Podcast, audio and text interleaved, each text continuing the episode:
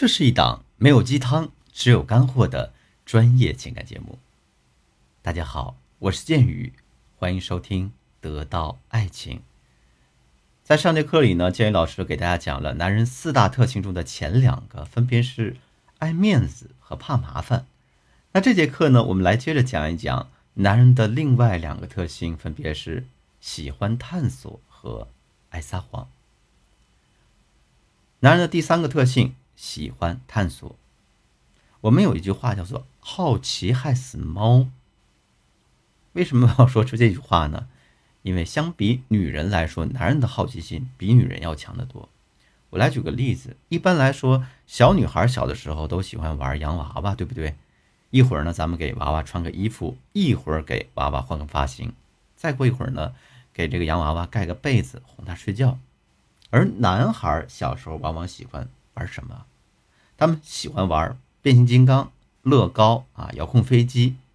他们喜欢把这个变形金刚变来变去，喜欢把乐高拆了又拼，拼了又拆，喜欢去观察一个沙土的流动性。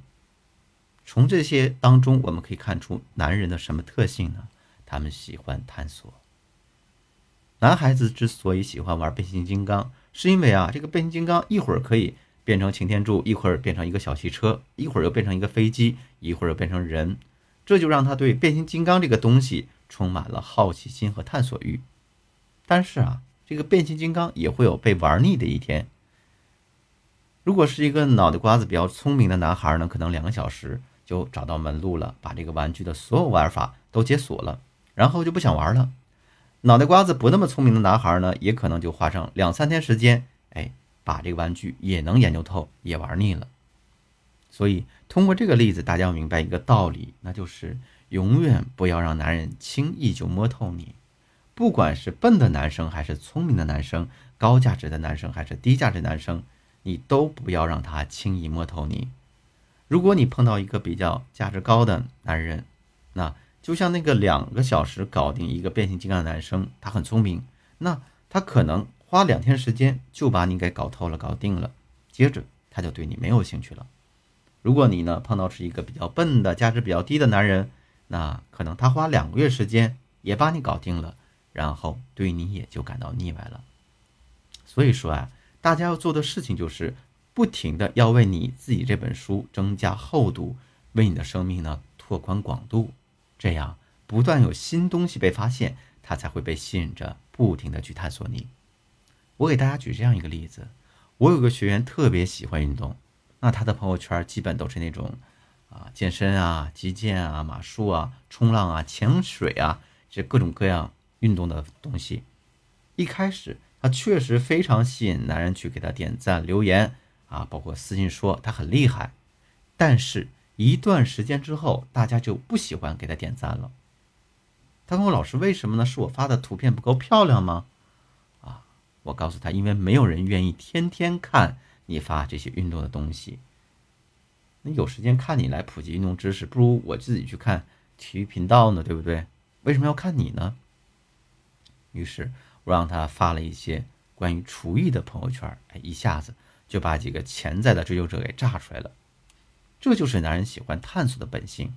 如果他对你定了性，那他对你所见到的所有东西都定了性的话。他就会对你失去探索欲，也就不再想对你有所投入了。昨天呢，我还有一个同事也举了一个例子，我觉得特别 nice，分享给大家。什么例子呢？他这么说的啊，他说：“为什么我们这些普通大众都喜欢明星呢？尤其会喜欢那种演技炸裂的电影明星呢？因为啊，这些明星经常会以多变的形式映入我们的眼帘，比如说孙俪。”她演过《情深深雨蒙蒙》里的一个舞女，也演过《甄嬛传》里面霸气的那个妃子，还演过一些搞笑幽默的现代影片。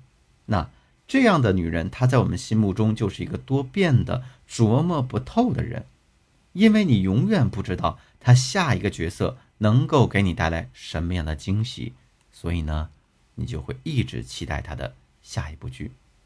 这一点也是所有男人的一个致命心理。如果你想搞定他，或者说如果你想挽回前男友，就一定一定要抓住他喜欢探索这个特性，把你自己变成他眼里那个神秘的 star，你就成功了一半。男人的第四个特性呢是撒谎，啊，可能这个特性是我们广大女性同胞最为不耻的了，因为男人撒谎呢，往往会撒的特别低级幼稚，一眼就被大家看穿了，完全没有技术含量。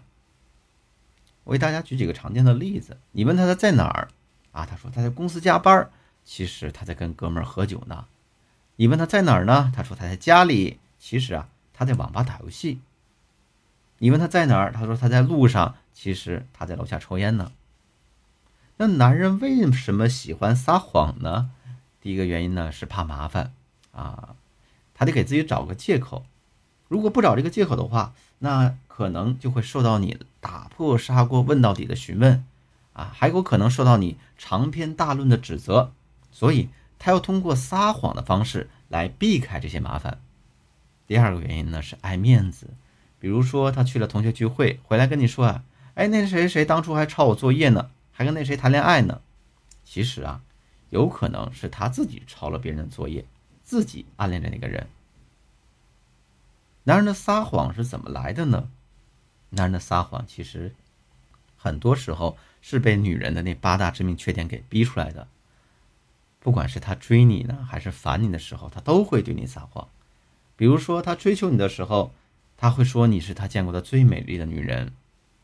再比如说，他追求你的时候，即便他晚上要加班，他会告诉你：“哎，今天晚上我没事儿。”再比如说，他对你感到厌烦的时候，即便他明天休息，他会告诉你：“明天他要加班，有很多工作要做。”好了，那今天的课程呢，到这就结束了。如果你觉得建宇老师讲的课对你很有帮助的话，建宇老师希望你能把它分享给你身边。更有需要的人。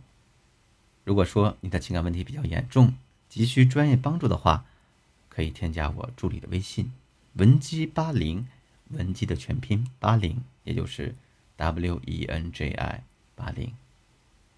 把你的情感困惑告诉我，我一定有问必答。我是剑宇，我们下期再见。